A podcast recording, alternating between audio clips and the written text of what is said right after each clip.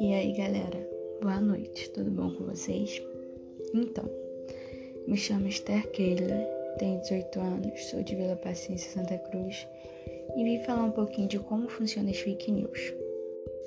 Bom, nas redes sociais são criados perfis falsos como fotos, dados pessoais e publicações diárias, que começam a interagir com outras pessoas para dar variedade. Depois, os perfis começam a espalhar notícias e vídeos de sites falsos e incentivam seus contatos a fazerem o mesmo.